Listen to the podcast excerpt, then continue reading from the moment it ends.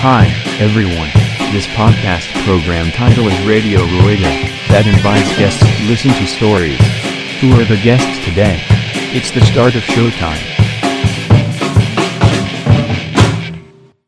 ではですね、えっと、ラジオルエダ、えっと、エピソード6となります。えー、今回ですね、えー第6回ということで、えっと、収録は1月2日の今、何時だろうな、これ。えっと、2時半なんですけども、えー正月の、えーまあ、家庭でクソバタバタ忙しい時に、えー今回来ていただいたゲストは、えー、では、のりひとさんです。よろしくお願いしますよ。ろしくお願いします。ではです。はい。ではさ、あの、僕がね、ラジオ、この、ポッドキャスト始めようと思った時に、あの、ゲストいろいろ呼びたいなって思ったんですけど、その時にパッと出てきたのがね、出羽さんだったんですよ。あ、そうですか。そうなんですよ。 あの、なんか、まあ、また聞きなんですけど、その、まあ、電車だったりとか、まあ、カメラだったりとか、あの、まあ、当然自転車も乗ってられて、で、オートバイもやられてる、やられてたっていうところもあって、なんか非常にちょっと自分と近いなっていうところがあったんで、いろいろちょっとお話聞きたいな、というふうに思っておりまして、今回お呼び立てさせていただきました。よろしくお願いしますよろしくお願いします。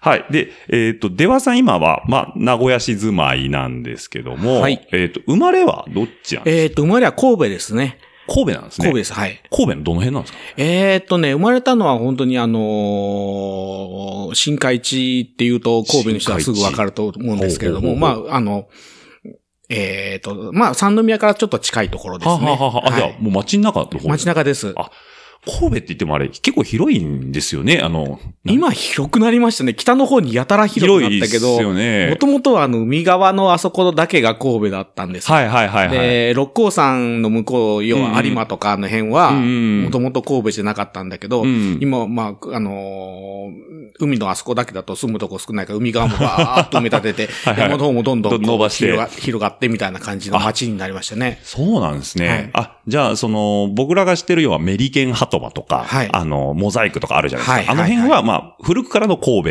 そうですであっね。ていわゆるみんなが想像する神戸っていうところは昔からのところでとすこね。ですよね。はい。で、要は三田とか、あのはい山の上の方は、あれは昔は神戸じゃなかったってことなんですねあれ。そうです。三田は、まあ今も三田市ですあけ三田ど、市があ,、はいの、今で言うと、えーっと、こう神戸、まあ、きあの北神戸って言われるあの辺ですね。はいはいはいああの辺は、もう本当に山切り開いて、へ作ーられた街ですね。北神戸っていうと、あの、シクロクロスさんにはちょっと懐かしい感じの。ですね。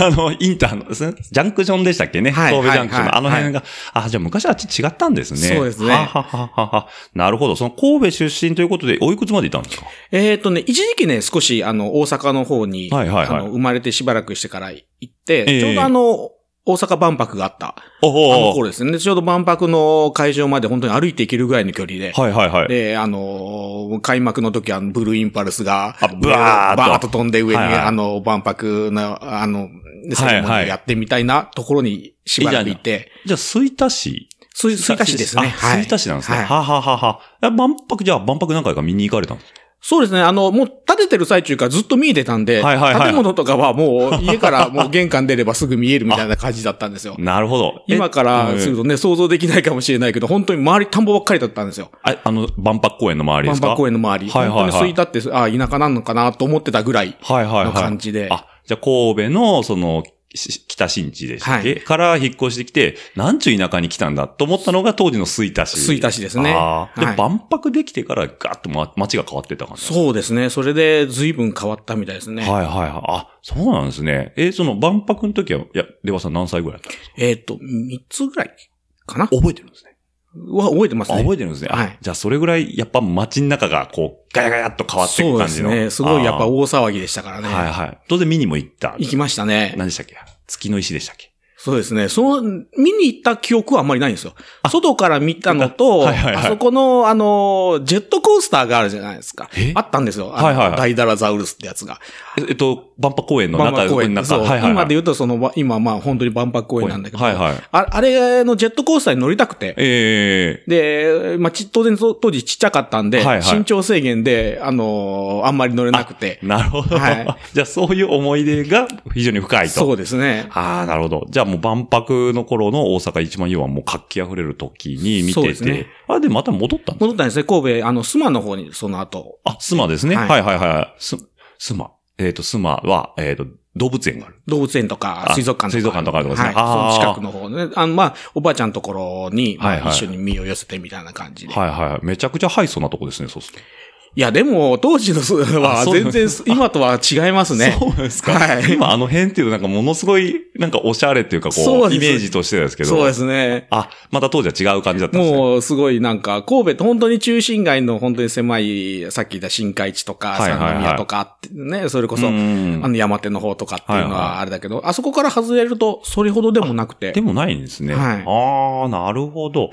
えで、それで、えっ、と、神戸に一回戻られて、で、今今名古屋じゃないですか。今名古屋ですね。こっち出てこられたのはどの年齢ぐらいだったんですえーか、っね、と、小学校、本当に1年生はいはいはい。ぐらいの頃で、で、はいはい。でなんかあったんですかうんちょっとね、親父が行方不明になって、見つかったのが名古屋でという、ちょっとヘビーな話なんですけどヘビーな話ですね はい。突然こう、親父さんがいいなくなって、そうですね。で、捜索願いかなんかそう出でしすて、ねで、名古屋で見つかったと。そうそうそうそう。あ、で、じゃあ、って言って家族ごと名古屋そう家族ごと名古屋にこっ来ちてが引っ越して。ああ、うんなるほど。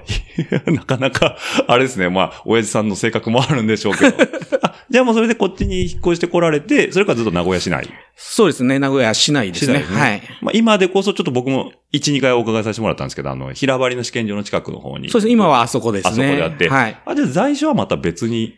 そうです。最初に引っ越してきたのが、はいはいあの、水北で、はいはいはいはい。、で、そこで小学校の頃いて、それから、えーっと、どこだったかなえーっと、浦里に引っ越して、お、すぐそこじゃないですすか。ぐそこですね。はいはいはい浦里のすぐ団地です。はいはいはい。あ、あの今まだある団地ですかあるじゃないですあーか。あそこまでが長かったですね。ああ、なるほど。はい。結婚する。るまであそこにいたんで。ああ、じゃあもう緑区は結構長い付き合長いです、付き長合いでなんす。ね。うんあああもう人生で言うと、多分緑区が一番長いです。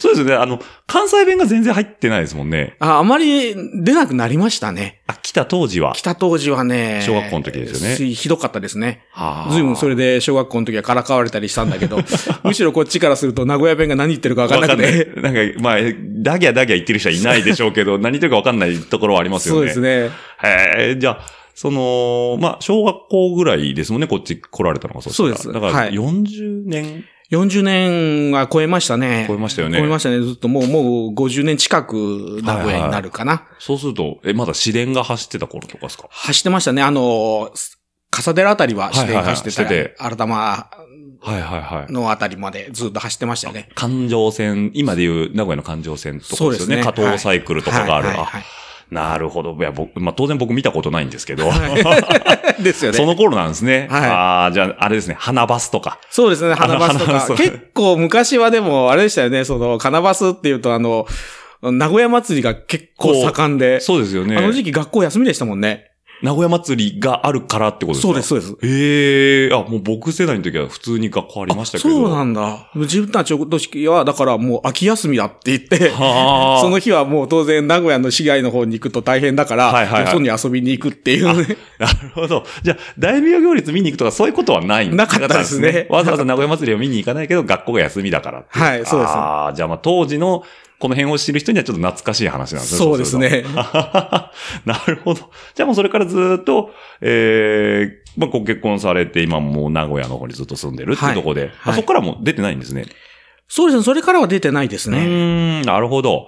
で、ちょうどこの、出羽さんっていうと、その、まあ、皆さん今、多分、うちのポッドキャスト聞いてくれてる人は、ほとんどが自転車のイメージがあると思うんですけど、その、自転車に、こう、最初に、まあ、みんなママチャリとかはあると思うんですけど、はいその、触れたタイミングっていうのはどの、神戸の頃なんですかいや、やっぱり名古屋、あ、こっち来てからですねよ。はいはい。な、なになんかあの、きっかけがあったんですか自転車始めたに。昔ってあの、あの、小学校の頃って自転車ってみんなあの、フラッシャーがついて、はいはいはいはい。ね、リトラクタブルライトとはか、いはい。あれで、シフトレバーがあの、そう真んトッ中にあるプチューブのとこにあるやつですね。はいはいはい。あの頃だったんで、はいはいやっぱりあれが欲しくて、えでー、最初乗り出したのはやっぱりああいう自転車でしたね。でも、じゃああれ買ってもらえた側の買っってもらえた側ですあね。いいじゃないですか、そしたら。ああ、じゃあその、こう、な、何段、6段変速、7段変速っていうかついたりとか、そうですねはいウィンカーがついたりとウか。ィンカーがついたり。はあ、はあはあ、じゃああれ乗って、はい。なんかこういろいろ遊び行ったりとか。そうですね。まあ、あの、当時はもうあれ、あの、横に、この、開くカゴとかあるじゃないああ、ありますね。あの、あれつけて、はいはいグローブ入れてバット入れて、はいはいみんなで公園に野球やりに行くみたいなね。はいそうだから特にその自転車でどっか行くとか、そういうのはその当時はなかったですね。あ、じゃあそのスポーツというよりは、そのもう欲しい自転車を買ってもらって、そうですねそれでみんなで遊びに行くってそいうですね。うもう、だから単純に移動手段でしたうね。ん。で、どっからかこう、なんていうんですか、競技ってわけじゃないですけど、スポーツとしての、なんか自転車に触れるっていうことがあるんですかえっ、と、それから、だからスポーツっていうか、まうあ、んあのーその後、ランドナーの自転車が流行った時期あったじゃないですか。はいはいはいロードマンとか。ロードマンとかですね。はい。あれがやっぱり当時、やっぱりちょっと遠くに行きたくて、うんうんうん。で、ロードマンとかだったら遠くに行けるっていうことになって、うんうんあれが欲しくて、うんまあそれをなんとか買ってもらって、うん。で乗ってたんですけれども、うんあの、まあちょっとうちいろいろありまして、あ、家庭的に。家庭的に。はいはいはい。で、まああの、家の、まあが、あの、おそのアルバイトをしなきゃいけないことになって、あはいはい、経済的に。経済的にはいはい。で、まあ中学の時にやれるバイトってたかが知れてるじゃないですうんか。で、新聞配達を始めて、ほうだから、ほん、ほん、本当になんか一番乗ったのは新聞配達の、配達のあそう、実用の、はいはいはいはい。ブレーキもあの、ワイヤーじゃなくてレバーで。レバーで、右と左連動して動いちゃうやつそうですねそうそう。はいはいあとあの、パンクするとすごいめんどくさいタイヤで。はいはいはいはい。あれが、自転車って本当に毎日乗ってたのはあれですね。あれが一番乗ってたんですね。はいあれ乗ってましたね。ーあれ。に、ほんとに20キロとか30キロのにま新聞積んで、で、あ、なるほど。じゃあ、まあ、朝刊配って、そうですね夕刊夕刊配配っ、っててはいああ、じゃあもう昔の、その、よくある、ああの、新聞屋さんのアルバイト。まあ、そう今でもすね変わってないんだと思うんですけど、へえ、じゃあ、えっ、と、そのランドナー買ってもらって、どっか、じゃあ、ロングツーリングとかもでも行かれたりとか しいや、あん結局あんまり行かなかったですね。て。なるほど。それどころじゃないそれ どころじゃなくなっちゃっ。て、あなはるほど、なるほど。じゃあ、趣味としてその、のびのび自転車をやれるってなったのは、大体どのい。もうその、の後で、まあ、高校にはいはい。えっ、と、入って、はいまあ、か高校、まあ、ちょっとその関係で、あの、夜間のうんうんうん工業高校入ったんですけうんうんうど、んで、まあ当然通勤をしなきゃいけない、通学をしなきゃいけないで、うんまあ、その時にはその自転車が大活躍してて、で、でまあ、新聞配達やって、はいそんだけ毎日毎日で、あれでもすごくやっぱトレーニングになってたと思うんですよ。で、そこそこ走れるようになって、で、これだったら、あの、どこでも行けるなっていう頃になったんだけれども、うん当然そのぐらいの年になると、んあの、オートバイの免許を取り出すとか取り出すじゃないですか。そうすると、うんその、自分は自転車で、普普通にどこでも行けるし、それこうんそあうのん当時は、あの、まあ、パソコンとかがだんだん世に出てきて、はいはいはい。で、あんな、あんな高いもの買えないから、うんいじらしてくれるとこって大須ぐらいしかなくうんて、うん毎週毎週大須に通ってた んですよ。 いや、ムチペダルじゃなだいけけどど。、パパソコン触りたいがゆえにそうそうそう、そうあはいはいはいはい。あの時だと、もうそれこそ大須までって、あのーもう裏里に住んでたから、うんこっから、あの当時で30分かからなかったですかね、自転車おーで。だから結構はこい、今から考えると、あの当時一番早いんじゃねえかと思ういいぐらい。ペースですよいいねペースで。しかもそんな今みたいなロードバイクじゃなくてはい、まあ実用車プラスランドナーとかなんかそんなそんな感じですねロードマンとか。はいまあ、お原付きのオートバイとか乗ったって、うん結局30キロしか出せないし、うんいや、自転車だったら40キロ出してもいいだろうとかっていう、 ね、その子供時代のうち生きた感じで、はいはいはいらないと思ってたんだけど、ええちょっとバイク乗ってみたいなってなっちゃったんですよ。うんで、それで原付きの免許を取って、はいはいはい。あの当時がまたその原付きのスポーツバイクがその馬力競争をしてあて、はいはいはい。ね、もう7.2馬力の自主規制いっぱいまで出してて、はいはいはいそれこそね、あの出しちゃいかんけど100キロ出る原原付付きってというのか。がね、 ありましたよね。ありました ね。あの時代なんですよち。ょ、ちょっとこう、あの、リミッター取っちゃうと、パッとパワー出ちゃうような感じそのういややつです。、もうね、自分が乗ってたやつは、もう最初から吊るしで、吊るしてそれぐらい出ちゃう。そその後に随分経ってリミッターがかかって60キロしか出ないようになっ たり、変速以降ね、5速にされたりしたけど、いはいはい自分たちの時は本当にその一番馬力競争の最盛期で、うーん。あ、HY 戦争とか言ってた頃は。う。そうですね。自分がもう、だから一番最初に買ったオートバイがあの MBX50。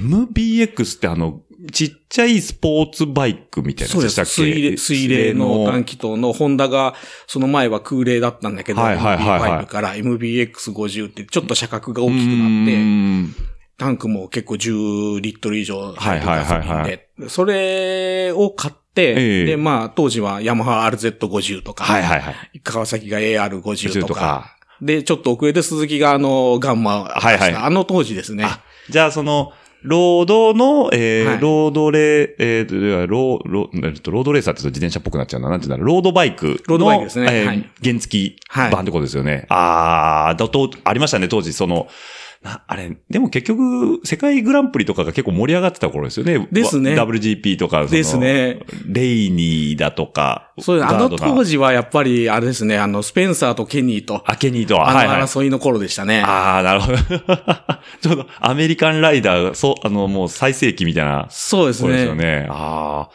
てなると、その、あ、ごめんなさい。僕、勝手に今、出羽さんが、その、はいオフロードばっかり今、ま、自転車が乗ってるもんで、は僕、いてっきりトレイルバイクとかかと思ってたんですよ。オートバイも。はい、はいはい。最初、ロードバイクの方なんですね。そうですね。ずっとね、それこそ、ええあその、オフロードのオートバイって、ええ二十歳近くなるまで乗ったことなかったですね。あ、そうなんですそうね。なんですよ。で、その後に、えあの、結局、その、さっき言ってた、その、うあの、ワールドグランプリえがう、んすごい盛り上がってきて、はいはいはいはで、そうなると、オートバイに乗ってて、うんうんなんか、そこそこ走れるようになるい。と、うんじゃあ、レースがやりたいになってくるんですよ。だから、自転車じゃなくて、ほうほうほうええオートバイのレースの方がずっと最初から始めてて、はいはいはい。で、それで、あのーうん中型の免許を取って、はいはいはい。 400cc のバイクをうん買っうて、んえ、じゃあもうサーキットで走ってたってことそうでです、そうです。す。へえ、いやもうあれじゃないですか。リアルバリバリ伝説じゃないですそうです。ちょうどだからあの頃です。あの少し前かな。じ自分が17ぐらいの時に、はいはいサーキットのライセンス取って、か。ええあ、じゃあもう、え、どの、どこのさ、えっ、と、鈴鹿サー鈴鹿あサーキットです。はいはいはい。へえ、じゃあ鈴鹿で 400cc クラスで、はい。フルコースでレースしてたと。そうです、そうです。すごいじゃないですか。じゃあ、え、平とか。そうですね。はいあの、えーパドック行くとよく言いましたよね。ですね。 だから、ワインガードナーとかだと、はいはいはいもうあの、なんか昔あの、パドックちっちゃいトイレがあったんだけうどん、並んでおしっこした りとか。うわーみたいな感じですそようね。そうですね。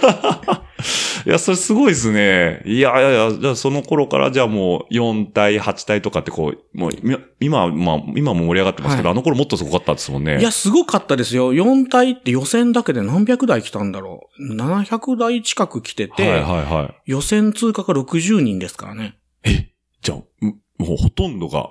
そうなんですよ。いえ、で、通過されたんですかや、もう全然ダメです。あ全然ダメです。まあまあまあまあうんまあ上の方はもうじゃあ、そしたら変なセミワークスみたいな人たちばっかりとか。そうですね。とにかく予選グループが十何グループあって、はいはいはい。その予選の中の1位、2位ぐらいでないと、はいはいはいもう通れないんですよ、予選が。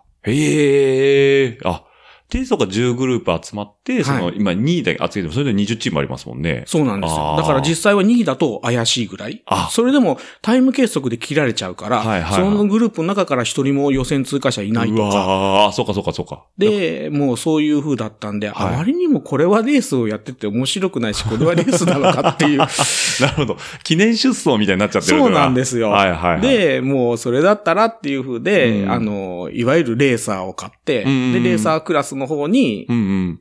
あの、か、変わってエントリーしてエントリーして。あ、じゃあそれはもう保安部品も一切ついてない。もう最初からもうレースするためだけのもんですね。あー。あの、自転車で言うと、トラックレーサーを想像してもらった方が分かりやすいかもしれな。ないるほど。もう行動走れないってことですね。走れないですはいはいはい。だからもう、あの、登録するための車体番号もついてないし、はいまあ、登録当然保安機器も一切ついてない。一切ついてないですつサーキットで早く走るためだけ。そうです、そうです。あれですね、カウルとかも真っ白とか真っ黒とかそうですね、真っ白白の状態で来て、はいはいはい。でな当時 125cc のはいはいクラス乗ってたんだけど、ええもう本当に街乗りなんか絶対できないぐらいローギアが位置が高いんですよ。ひたすら半クラでスタートしてっていう。 なるほど。もう回転落としたらおしまいみそうたないんでな。すよ。で、当時しかもスタート押し掛けだったんで、そうですよね。ああ、押しそうか掛そうかけしてエンジンかかって、それから半クラを維持して、えまた上がって乗って、走るっていう。はいはいはい。 もうちょっと、今のあれからなかなか想像できないですけど、ちょっとあのね、汚れた英雄ですよね。そうです、そうです。はいあはいの頃で すあね。の頃ですよね。えー、すごいな。じゃあもう川つなぎ来て。そうです。そうですあ125でも何キロぐらいスピードだってすごい出ますえっ、よと、ね。 200キロは出ますね。 125cc で、はい。あの鈴鹿ぐらいの大きさになっちゃうと。そうですね。うわすごいですね。しかも、あれですよね、ラジアルタイヤじゃないですよね、今みたいに。そうですね、ラジアルタイヤって当時出てきた時に、ええ。ちょうどね、自分たちの時がそれの分岐点だったんですよ。あ、はいはいはい。で、バイアスタイヤの方が結局滑り出した時の限界うんがうん当時は掴みやすいからって言って、うんうんなかなかラジアルは普及しなかったんですうよ。ん。だけど、やっっぱり、その、あ絶対的なグリップ力がやっぱりラジアルのは高いんで、うんメーカーさんがやっぱりその辺でもう、すごい変えてきて、はいはいはい。ちょうど、自分たちが辞める頃はもうほぼラジアルにあ、なラっジてアルまにしなたっね。て。あ、じゃあもうコントロールもしやすいし、はい絶対的なグリップも高いしで。ああ、じゃあもうそういうちょうど、まあ、なんですかね、レプリカブームがあって、レースブームがあって、しかもその性能も過渡期でこう変わっていく時代だったっていや感じ、変わってましたね。だから自分が買った 125cc って後ろが2本札がついてて、はいはいはい。フレームも黒森のフレームだったんはいですよ。はいはいはいはい。で、それが自分が買った次の年になったら、はいはいアルミのツインチューブフレームに なって、サスは一本になっモて。ノサスになってっていうはいでスホイールも本当にあの自転車みたいなスポークホイールだったのが、はいはい。キャストホイールに変わって、はいはいはい。あ、じゃあもう一気に。そうです。変わりすぎだろっていうぐらい変わって。 なるほど。それ、あの、ついこの間、あの、ディスクのシクロクロス買ったら15スルーが12スルーになっちゃったとか、なんか、あれに近いところあれに近いですよね。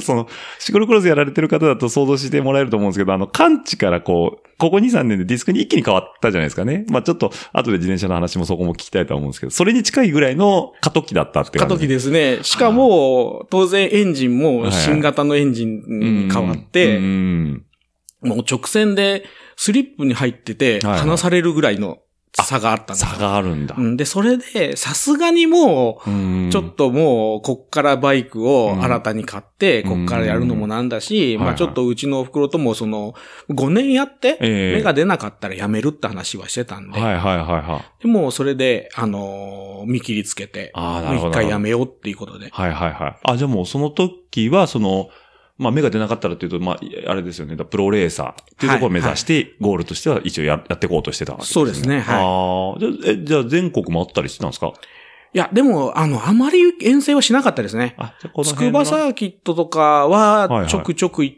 たけれども、うんうんああのー当時ってサーキット今より少なかったですから、うん結、局、その全、いわゆる全日本選手権でぐるぐる回るサーキットって、はいはいはい。一番遠いのが菅生すごいで、ですね。次が筑波はで、い。はいあと鈴鹿で,、はで、この三つですもんね。い。なるほど。あ、そうか、岡山とかまだないですもんね。ないです、ないです。はいはいはいだから、あのー大分もなかったオし。ートポリスですよね。ああ、まあ今でこそサーキットってすごいすごい数あり多いですね多いですよね。まあミニサーキット入れたらもうキリがないぐらいになっちゃうんですけど。すごいですねはいはいはい。あ、じゃあ逆にまあ当時はそんなに数はないけども、まあ言っても近くないですもんね。近くはないです、ね。近くないですもんね。 トランプを持ってくるのそうも。なんですよ。ただ、うちは、ここだとはいは、い鈴鹿が近いじゃないですか。うん。そうやって考えると、まだまだ恵まれてるかなっていう。そうですよね。はい。これが逆に西日本の方とかだともはうい、一番近くでも鈴鹿でそうなんっでていすうよ。人たちになっちゃうんですもんね。ああ、なるほど。まあ、西の鈴鹿、東の筑波とかなんとかって言いますもんね。そうでああ、なるほど、なるほど。じゃあ、それでまあ、5年やって、じゃあ、ちょっともうレースは一段落っそうですて感じでね。すね。はい。あ、じゃあそこからはもう、おロードレースはやらずに、なんか、はもうロードバイクももう持ってなかったですねい。はいはいはい。、で、オフロードバイク乗って、え荷物を積んでえ、はいはいはい。ちょっと、その、どういうのかな、遠くに遊びに行くというか、まあ、うんあの山奥に行っとて、うん、キャンプして、うんあの、綺麗な景色を眺めるみたいなのは、ああ、じゃあもう、ツーリング、今でいうそのトレイルツーリングみたいな。そんな感じですはいね。はいはいはい。あ、じゃあもうちょっとカリカリから少し趣味、趣味性の強いところになっていくんですね。はい。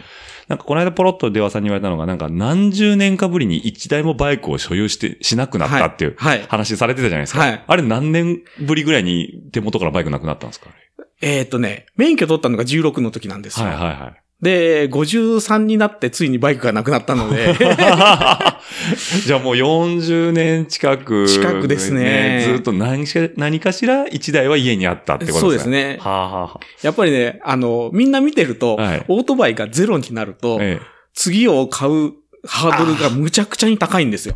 一回勢いが止まっちゃうからなんですね。そうなんですよはいはいはい、はでい。原付でも何でもいいから1台持ってるとうん、そこがそんなに高くないみたいで、なるほで、どそれで意地で持ってたんだけど は、いはい。さすがにもう乗らねえだろっていう。なるほど。でもう次乗るんなら、うんもう買おうと思って。あ、なるほど、なるほど。はいじゃあ、その、まあ、途切れることなく、えー所有はずっとしてたって感じなんですね。ずっとしてましたねああ、だからもう途切らしたら終わってしまうから。そうですね。なるほど。いやー、でもそれでもずっとそんだけ持ってるってやっぱなかなか大変だなとは思うんですけども、じゃあその、まあ学生自分からオートバイでずっと、まあここ最近まで所有されてて、で、まあそれと並行してその、さっき言ってた自転車もそうだとは思うんですけど、はいあのーどうなんですか自転車は要はもう皆さん今、出羽さんといえばサブロック隊っていうところではいやってられるんですけども、あの、もうオレンジ色見れば、ああ、サブロック隊だってすぐわかるぐらいの、この間、あの、バーレン・マクラーレンでしたっけ はいはいはいはい、はい。サブロックカラー、あの写真欲しい ですね。ちょっと同じシンパシーを感じる感じますねデザインですよね、あれは。そうそう。あの、まあ、オレンジ色と赤と白。オレンジと赤と白でしたっけね、あれ。オレンジとね、実はね、ええあの、水色なんですよ。あ、ここの水色肩のところとかにちょっと水色を入れてるじゃないですか。はいはいはいはいはい。あれが、あの、サンジャージを最初にデザインしたうちのあの、G 指令が、アジシレが。あ、の、レースやってると、えここが一番最初にわかるからえ、うんうんうん。ここに、一番わかりやすい色を入れたいっていう。あ、なるほど。で、オレンジに水色ってなくて、しかも、ないで比すね較的わかりやすいからっていう風で入れたのが、そのオレンジに水色で、はいはいはで、さっき言ってたバーレンメリナ見たら、水色の差し色入ってる から、い。 まさにこれじゃないそかう、。そう。なるほど。今日ね、あの、ちょっとこれ、らあの、ポッドキャストなんで伝わらないですけど、今日の出羽さんのトレーナーが逆に水色にオレンジなんですよ。 まあ、ちょっと後で、あの、インスタグラムに上げさせていただきたいなと思うんですけど。で、あのーじゃあ、サブロク隊っていうのは、その、まあ、よく皆さん聞かれると思うんですけど、はいサブロク、要は36の、はいえー隊っていうことなんですけど、これ由来っていうのはどっから来てるんですかこれもともええと、あのーあの、某自転車屋さんでみんなあ某ねで集まって、うんあのーまあ、当時あんまりレースとか全然やってなくて、んで、その中で、あのーまあ、マウンテンバイクからみんな入ってたんですよ。で、その自転車乗ってどっか行きたいっていう話をしてた時に、うんその、四国に剣山ってあるじゃないですか。剣山スーパーリンド。あ剣山スーパーリンドですねあのーはいはい。ね、あの多分プレステージで近くは行ってはみいたと思はいうけど。はいはい。あの、あ神勝のそう、方神勝ですはいはいね。神勝から本当あの、えっ、と、な、高野瀬渓谷かななんかあの、高知に向かう途中はいはいはいはい。まで、伸びてるやつですね。そうですね。はいはいだいたい、えっ、と、80キロぐらいあるありますね。林道なんだけど、はいはいあそこ、まあ、オートバイです、すごく何回も行ったんですよ。あそこ大好きで。バイクではってことですね。はい、はい、はい。で、面白いから、あそこに行こうって話をして、んまあ、ちょうど当時まだじマウンテンバイク乗り出して、うんまだみんなペーペーで、うんそれこそいかんのだけど、みんなあんまりヘルメットとかも被ってないような時代なんですよ。え、あ、違うんですよ。えっ、と、オートバイえっと、 自転車自転車で。自転車自で。転車で。あまあ、義務ではないけど、ないにせよもっということですね。まあ今ほどヘルメットをの着用が、その、はいはいまあデフォルトになってるって感じではなかった。でなかったですねはい、はい、はい。で、その当時でみんなまだその、それこそ SPD も使ってなくて、あ、じゃあ、フラットペダル。フラペの人がほとんどで、はいはいうんでそんな状態の時に、うまあ、剣山80キロ、もはいはいう大冒険ですよ。そうですよね。ねえ、大滝100キロ走る人からす ると、どってことないんだけど、はい、はい。で、も当時の自分らにすると、そ の、普段自転車で、はいはい50キロも走ったことない連中でみんなで行って、ええで、その時に、まあ、あの、走ってった中で、はい、はい。ちょうど行ったメンバーがうん、うん31歳はい、はいの。メンバーと、うん36歳の、まあ、自分と、はいそのうちのサブロク対 G シレ G ッシトレがですね36歳で、はい、はい。で、あのー俺たちは36歳だからサブロク隊だ。あー、なるほど、なるほど。で、で、ね、向こううはん31隊だとか、チーム31だとか、いはいはいはいアイスクリームじゃねえみたいな話をしつつ、その時に、はい二人で、じゃあサンサブロク隊だって言い出したのが、ことの発端なんですよ。はあ。あ、じゃあ、その時は別にチームにしようどうこうというよりは、もう単純に36歳の G 指令と、はいえ、デワさんがは2い人ちょうど同い年だったから、じゃあはいうちらはサブロク隊だって言い張ってたっていうとこそろ。うなんですよ。だから、どっちか。かっていうと、もう、もう、スピンオフみたいな感じで。あなるほど、なるほど、はい本体とは別になんですね。別でああ、じゃあまあ、その、某ショップさんのお客さん内での36歳の2人が集まったことがサブロク隊。そうですね。ああ、じゃあまあ、まあ、後々そこから独立されるっていう感じなんですね、チーム単体として。で、サブロク隊の名前だけが残った。はい。ああ、なるほど。じゃあ、今ってあの、何いるんですか、サブロク隊って。結構な。いや、でもね、え少ないですよ。うち、実動率がなんか妙に高いのか知らないけど。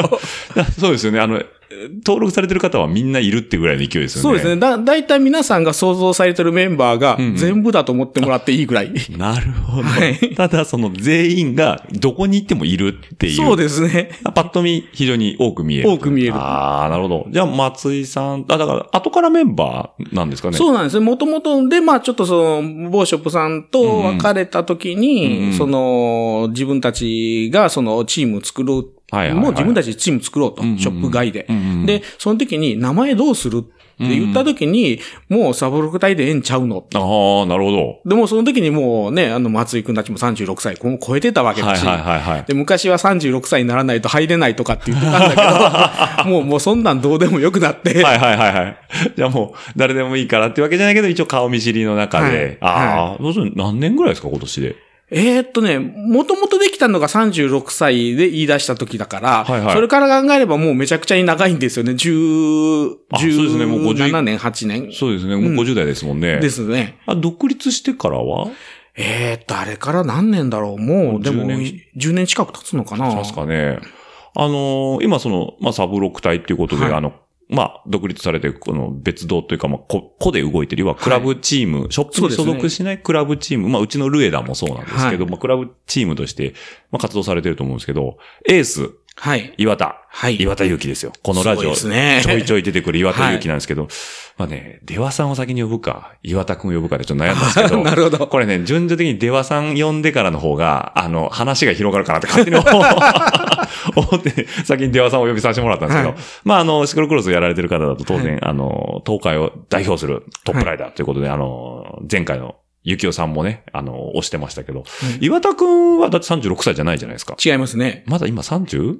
わ若いんですよね、意外と。 5? でもね、もう来年、再来年ぐらいに6歳になるんじゃないかな。 6歳なんですかねあはい。ついに36に正式メンバーにまあ あ36までは使用期間とかそうそうそうそう、見習いとか見で。習いとかね。あ、なるほうど。ちね、だからね、見習いの方がね、早いんですよ。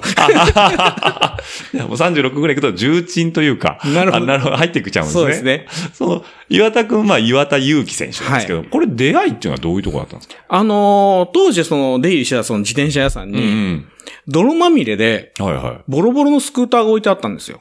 い。スクーターえっ、と、原動機付き自転車。原動機付き自転車はいあ、じ自動、自動だから原付きですよね。原付ですねはいはいはい。で、なんだこれと思ったんですよね。はいはいはい当然思いますようね。んもうどうどうどうしたのこれ、乗ってたやつ大丈夫なのって聞いたら、乗ってたやつ、いや、ピンピンしてるよって、どうしたのいや、なんかどうも、堤防の上かうんら、はいはい。飛び込んだらしいって。いや、どこに 川に。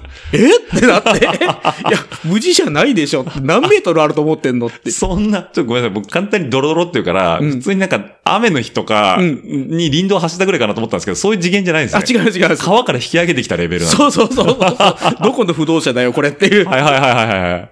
あ、それが、ええあ、で、生きてたら 生きてるよと。生きてるよ。おーピンピンしてる。って言って、その時に、え、これ、誰が乗ってたのいや、あの、岩田ってやつなんだけど、っはいはいはていうので、いはい。はいはい。知り合ったのが岩田くんなんですよ。じゃあ岩田くんももともとオートバイに乗ってたっていう。いや、彼、彼、オートバイに乗ってたというか、うんうん何をやってたかよくわからない ですね。 それはね、本人に聞いてもらうと一番よくわかるかもしれない。じゃあそうゲスゲスト会にまたちょっと、そうそうそう。それが当時、ええ浪人生だった岩田くんなんですよ。大学に入る前の。入る前ですねあ、じゃあ18とか19とか。そうですね。だから今のシュータと同い年なんですよ。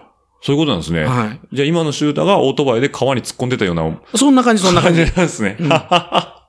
え、ってなると、えっと、今岩田くんはもう34とかなんで、はいもうそれ、彼これ15年とか、はいそれぐらいになるんですね。はい。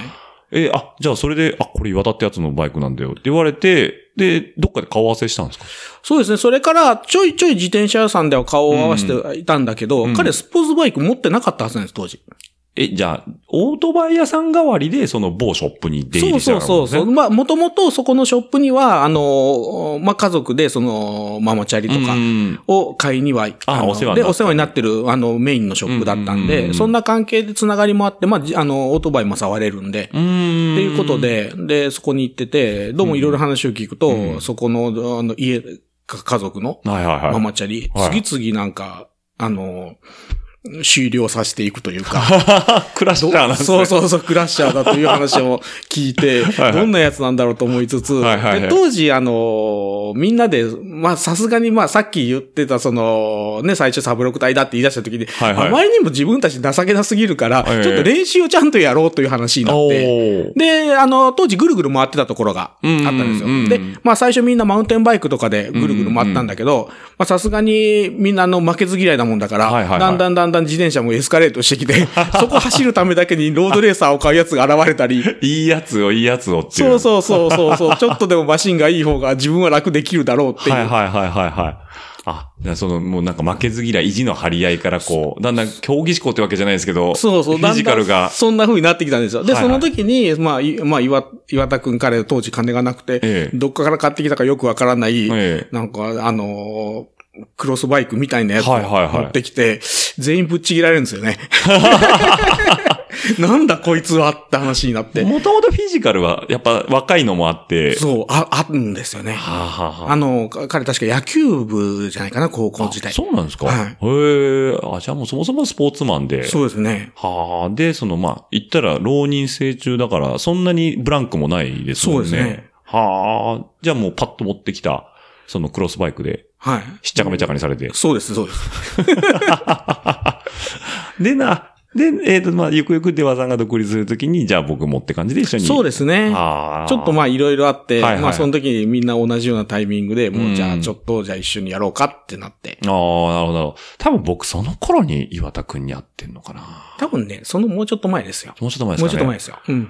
ね、あのー、南山城、はいはいはいはい。関西クロスのプロローグのはい、一、仮鉄時代です、僕と岩田くんが。ちょうど。だとね、それよりちょっと前ですね。あ、前ですかね。うん。そう。で、ちょうど、たまたまパッと横見たら、その、某ショップのジャージ着てるもんで、僕会社がすぐ近くなんで、あの、あ、あそこの子なんだって言ったら、あ、そうなんですよ、みたいな話をしてて、あのと、まあ、これ、いや、この話は岩田くんの時聞こう。うん。ぜ ひぜひぜひぜひ。それはね、あのまあ、あの、やっぱりえねえ、あの、C2 時代の岩田くんの話はね、本人の口かからら聞いた方がいいですね。よもう僕ね、一緒にバチバチやってて面白かったですね、あれは。そう、いや、もう一回ね、あの、東京に行ってね、はいあれそうですねで、はいもう C3 に落ちうて、ーんあの時に C3 であいつ走ってる時に、ええたまたま同じレース、あまあ、あの時はプロローグだったかな、はいはい C3 で、あいつがとんでもないタイムでぶっちぎっちゃったもんだかはいはら、い一はい周目を。ええすごい周回数増えち ゃって。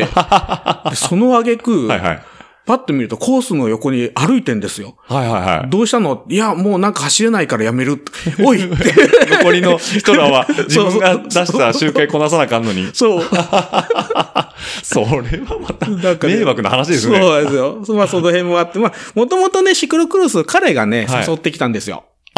じゃあ今ってどっちかというとサブログだってシクロクロスめちゃくちゃやられてるじゃないですか。はあれのことの発端はもう岩田祐希なんですね。そうです、そうです。ああ、もう だって、消しかけてやめるみたいな。そうまあ、いや、本人まだやってますけど、バリバリ。そう当時、だから、マウンテンバイクでも出れる、はいはいはいなんか、あのー楽しいレースがあうる。ーんでしかも、参加費めちゃくちゃ安いからうん、ぜひ来てくださいよ、とかって言うからうん、で、行ってみたんですよはいはいはい。で、それが最初ですね。もうあー何年だろう。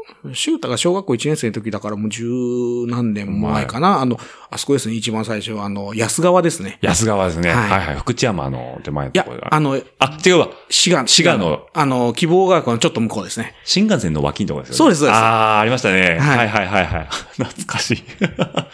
ええじゃあ、もう今でこそサブロク隊、まあ、あの、G シレと、はいデバさんが作られたサブロク隊の活動メインとなってるシクロクロスっていうのはもう岩田くんがこう引っ張ってきた、紹介したってものになっちゃうんそうですね。はでい。すそかれは間違いないですで、ね。まんまとみんなどっぷりと、はい、そうですね。楽しみに、楽しさに使っちゃったって感じなんですねそんな感じですねい。や、 そういうことだったんですね。で、その出羽さんは、当然今競技者として、えっと、今 M2、 M2 になりましたね。上上ががりましたね。あれどえっと、関黒で上がったんでしたっけカンクロです。えっと、のぶ、のぶと山じゃ、そう、信田山、あの、篠田山ですね。篠田山ですね。はいはい。あの、これ、関西にいる人は何言ってんだって言われるんですけど、うん篠田山って読むんですね、あれ。はい、はい、はい。あそこは、今年はテクニカルだったんですかあの、去年とほぼ同じコースでしたね。おで、去年のレースは、まあまあ、っていうか、まあ、一周、ほぼ一周んうん先頭で走れてたんで、うんうんで、去年に比べると調子もちょっといいかなということで、うんもう狙うのはここかなって決めてたんで。あじゃあもう、走る前から上がれるならここかなっていうのは。そうでですね。もうここはか、いはいはい。うん次のマイアミの砂浜が、うんあのー比較的乗れる路面ならいけるかな。うーん。去年はそのつもりで行ったら、全然乗れなくて偉い目にやったんだけ ど、あ、じゃあ、今年はまあ、よ、欲のマイアミも頭には入れつつ、だから篠田山で、ちょっとね、一発狙っていこうかなっていうね。そうでしたね。うわ、もう綺麗にはまった感じですか、レースは。ですね。もう本当にチェーン落ちするまではずっとトップ走れてたんで、それがもう3周目で、はいで、はいそこで、あの、真後ろに2位の選手がいると思ったら、ええチェーンはめてる最中に、ええ大丈夫ですかとかって通過するまでに十何秒あったんですよ。え、こんなに差があったのとぶ思っ。ってちぎりだったんですね。そうなんですよ。はいはいはい、はい。、で、ああ、惜しいことしたなと思って、ええで、追っかけたんだけど、ええもうさすがにちょっとその追っかけるのは足使っちゃって、ああ、なるほどなるほど。で、あと二人抜かれて、はいはい。で、まあ4位になってゴールして、ああ、ダメだったなと思って、うんうんまあ4位で昇格すると思ってなかったんですよ。勝負できたんですかで、4位、あの40何人かないたんで、出走人数が多いもんで、はいその昇格対象、が増えるんですよね、下のクラスは。あで、4位まで。 4位まで。なるほど。はじゃあ、でもそれも一応ルールですからね。もそうですね晴れて。ただ、ワッペン欲しかったですね、ちょっと。そ れがね、またね、その時の表彰式にね、えなんとね、ええ名前呼ばれたんですよ、3位で。え、あ、そうなんですか、うん、で、え自分はええ正直走ってるからえ、え抜いていく人のゼッケンの色見てるじゃないですか。えはいはい黄色とか白と白とかか。見てますね。 3人抜かれてるはずだよな、とはい思はっていはいはい。そしたら、ええあの、ちょっと事情があって、ええまあ、あのー、集計ミスっていうか、はいはいあのー、しまあ、ミス、ミスみたいなもんかな。はいはいはい。で、それで、実はちゃんとその人 M3 の一番後ろからあ走ってて、ええで、まあ、抜いてった人なんはいだけど、はいはいはあの、その人が、その、M- C4 の方でカウントされちゃってたのかなゼッケンのなるほどはいはいはいで、それで、あの、ちゃんと集計したら、うん M3 でっていうことで、一応表彰式が終わった後に、あの、ワッペンをお返しして、い。じゃあ、一応表彰台には上がれてる。開け開けさせてもらったんです。あれと幻はい思えいつつ。そうそうそあう。なるほど。だからね、あの時の写真撮ってる人見たらわかるけど、ちょっとね、苦虫をかみつぶした 顔で。こう、こんなはずじゃなかそうったみたいな。 そうそうそう。なんで、まあ、あの、それはそれでいい思い出になった記かなっ念てにいはう。なったかなって。 なるほど。それ完全に裏話ですね。そうですよ。いやー、その百戦錬磨の勘九郎のスタッフさんでもそういうことが、まあ、ああるるんんでですすねね。まうあ、んそれでちょっと出川さん4位とはいえども一応表彰台には上がれて、上がれてただまあ、ちゃんとお返しはしてと。そうなんですリザルトとしては正式版そは、うまあ4位で昇そ格うということで。いやいやいや、でもそれでも、でも持ってますね、そう思うと。いやー、なのかな。もう一回でも走りたかったですね。だから気分的にはもう一回行けば、 はいはい今度は本当に表彰台を乗れるかなと思ってたんうんで。チェーン落ちしなければ、ね、それこそ十何秒差がついてたわけからそうですね。ちょっとまあ、もっと冷静にとか。もう冷静に行けましたね。急にこう、3週ぐらいまで先頭で行っちゃうとちょっとテンション上がって、上がりますね、あれ先頭って。なんか、ドキドキしますよね。で すね。先頭でね、一周ぐらい走れたことって過去にあるんですよ。いはい一番ひどいのは、桂川で、一周目帰ってきた時に、はいはい2位40秒ちぎって帰っておきーて、結果6位っていうのがある から。それが後半でドドーンと落ちそたうそうそなるほど。う。なで、んか後後半のタレが今年なくなったからいいかなと思っああ、なるほど。粘れる位置がまたはい変わってきてっていうところで。い、や、じゃあ進化してますね。まてて。あ、あ年あ、々。ありがとうございます。いやいや、でもこれでか、えっと、もう M2 で2、3レース走られたんですよね。そうですね、広島で土日にレース走っはいはて、なんだけど、やっぱりどうも連戦の疲れが全然かからなくて、はいはいはい、はい。でおまけに、あの途中でフロントタイヤがパンクしおて、ーで、ピットに入ってタイヤ交換やってとかってやってて、はいはいはいなんで、結果的には散々でしたね。ああ、じゃあまだちょっとその M2 としては満足がいく走りがこれ、まだできてない。ですね。でも、あん中で満足な走りってすっげえ人数もいいし、みんな速いしね。そうですね。んあの、M2 ぐらいになると、結局2回は表彰台に上がってきた人たちってそうことでですすよもんねね。。だから、うん勝ち味を知ってる人たちの中で、さらに勝たないといけないそうとなると、やっぱそれ相応の、そう。で足がしかも、2位昇格ですよね。そういうことですよね。いやー、また、まあでも、M2 バチバチは面白いかもしれないですね。面白いかもしれないけど、そこに行く、たどり着くまでの、前の方に行くま での童そうですね貞がまだまだ長そうな ので、なるほど。まあう、ちはもう先にね、松井くんとかがもう上がってきてるんじゃないかとは思ってるんで、あ、松井さんも M2。 M2 ですねね。今はもう常に最前列に並んでるんで、はいはいはいだかはらまあまあ近いかなっい。ていうそうですよね。うんまあコースがはまればいけちゃうんかいけんじゃないなっていうところですね。いやー、それはちょっと楽しみですね。次戦は、えっ、と、愛知牧場。えっと、希望学園です。だから、えっと、あもう今週末です今ね。週末ですね。あ、じゃあね、このラジオ配信してる頃には、えっ、と、終わってますね。終わっ てますね。さてどうなるどうなか。るかって。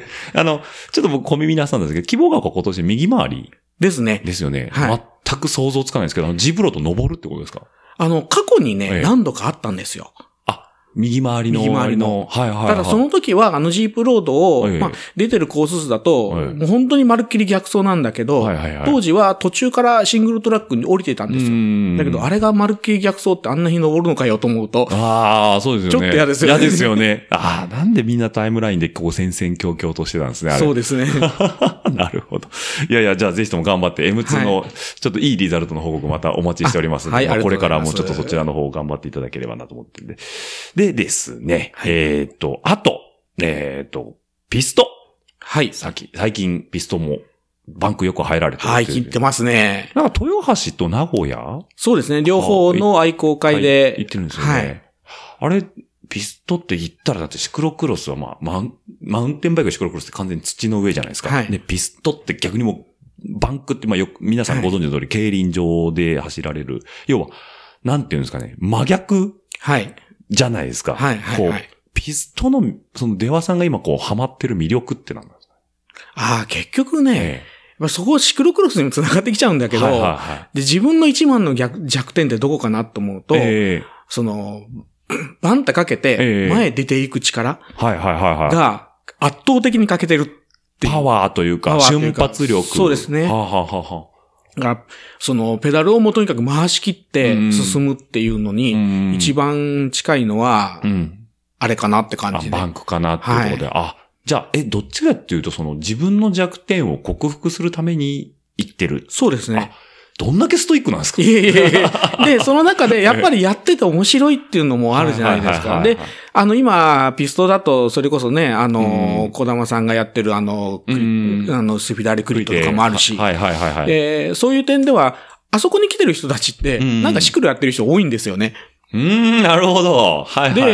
で、まあ、いつものメンバーとはいはい、ピストでワイワイやれうんて、で、結局その人たちも、なんかそのまま一緒になんかバンクもみんな行くようになってきてっていう流れあが、ーまあなんかできてきてて、はいはいはいはい。すいごい、まあ、総合作用にもなってるんだけど、でその中で、あの、やっぱりバンクの中走ってるっていうと、はいはい。ひたすらとにかく何も考えずに踏踏めるじゃないですか。うん。あれがすごく、やっぱり自分に向き合えるっていうか、はいはいで、あの、タイムが正直に出てくるうんうんうしん、早くなったら早くなっただけ、ちゃんと成果が出てくるうんし、うんダメだったらダメだった時の、もうちゃんと出てくるしっていうのでうんうんうんね、すごくそれがね、なんか今は、ちょっと、もう自転車に直接向き合うには一番いいかなって。あ、なるほど。その、まあ、特にタイムトライアル系の競技だと、もう外的要因が少なくて、はい自分をもう全部、もう洗いざらい出されちゃうような、はいはいはいあ、なるほど。じゃあ、あれですかね、そのタイムがバンと出るっていうところに対しては、そのさっき言われてた、そのオートバイのロードレースにも近いところもあるんあでれすかはね。近いですね。特にレーサーを乗ってた時の感覚に近いですね。はいはいはいはい。だからもう、それだけで、まあ、うんあの、とにかく、みんなほぼ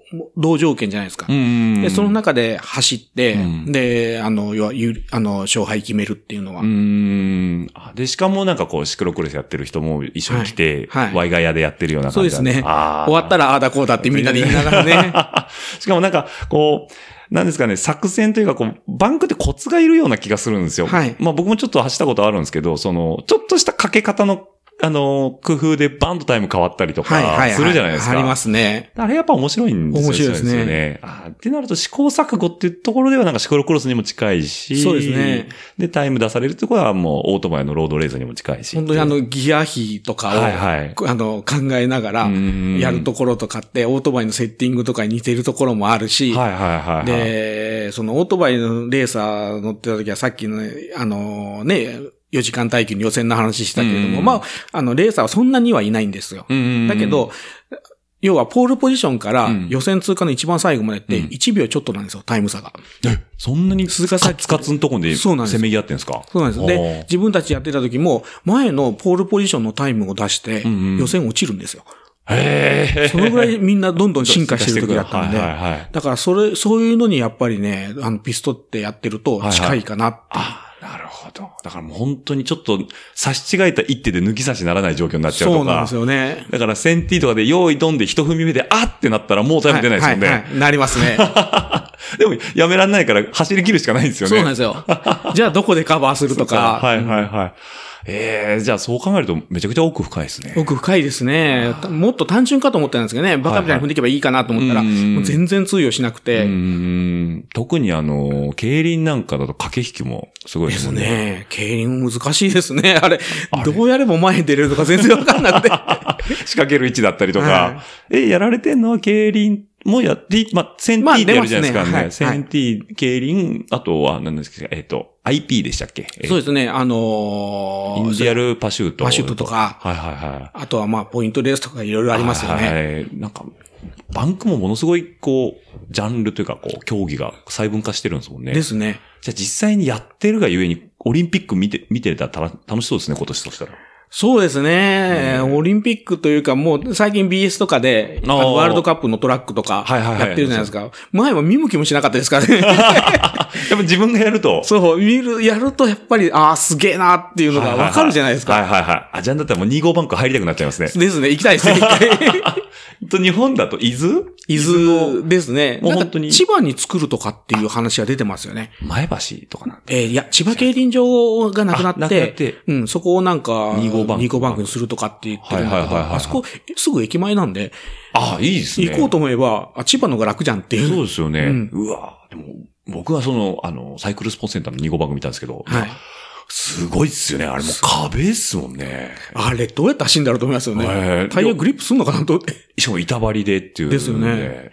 あれなんか聞いた話だと、下も上も角度一緒なんですってね、バンクっていうのは。あ、そうなんだ。だから赤番より上、要は内対線、はいはいは外い対線って、要は TT で走るところはいの角度と、あの、本当に、えっ、と、何でしたっけ、えーと、ハロンとかで駆け出すときに一番上まで上がはい、るじ上ゃないがりでますか。すね。あれ角度は一緒らしくて、へえ。高いから、はいきつく見えるだけっていうのは聞いたんですけど。へえ。もう走ってみないとわかんなわいですかね。んないですよね。うんもう400でも上上がるの怖いですもんね、最初。怖いです、怖いです。あもう全然怖くて上がれなかったですもんそうね。ね。もう、本当に。あれはちょっと一度、あの、興味ある方は、あの、バンクって結構開放日あるんですよね。その、ありますねまあ、それこそ走らなくて、もうファン感謝デーとかで、はいなんかこう自分で登ってみようとか、はいできますもんね。はいありますねなんかの機会でちょっとぜひともみんな。そうですね。ロードレーサーで出れるイベントもあるんで。あ、そうですよね。はいあの、足止めたら落ちるやつですよね。そううです、そうです。なんかなんで、ロードレーサーだと、本当にちょっと難しいけれ ども、帰っへーて。はいはいはいでも、持ってる自転車で一応走れるんで。はいはいまあそういうのもちそょうっですねとね、一回体験してみるのもいいかもしれないし。経験するにはいいですもんね。いいですね。あの、愛好会の日に自転車貸してくれますしね。あ、そうなんですね。はいじゃあもう、ちょっと、興味がある人は、例えばシクロクロス会場とかで電話さん捕まえて、はいすいません、ちょっとラジオ聞きました。連れてってくださいとか、 言ってもらえれば、はいまあ紹介してもらえたりとか、はいあ、なるほど。じゃあぜひともちょっと興味がある方はね、ピスト。もういやぜひ。いいですね。はい僕もちょっと乗ってますけど、面白いですね、あれは面。白いですね。あとですね、まあ、まあ、これ自転車の話ばっかになっちゃうんですけどね、あの、えっ、と、ブルベ。はい。一時すごいやってたじゃないですか。やってましたねあ、一時って今もやってるんですよ。やってますね。やってますよね。はい。あれ、ごめんなさい。僕、ブルベってその、ちょっとあんまり知識ないんですけど、えっと、200、300、400、600? あ、それ以上もありますよ。あ、あるんですね。はい。あの、特に三船さんがやってるパリス、ブレストパリは1200ですよね1200でしとかたねですよね。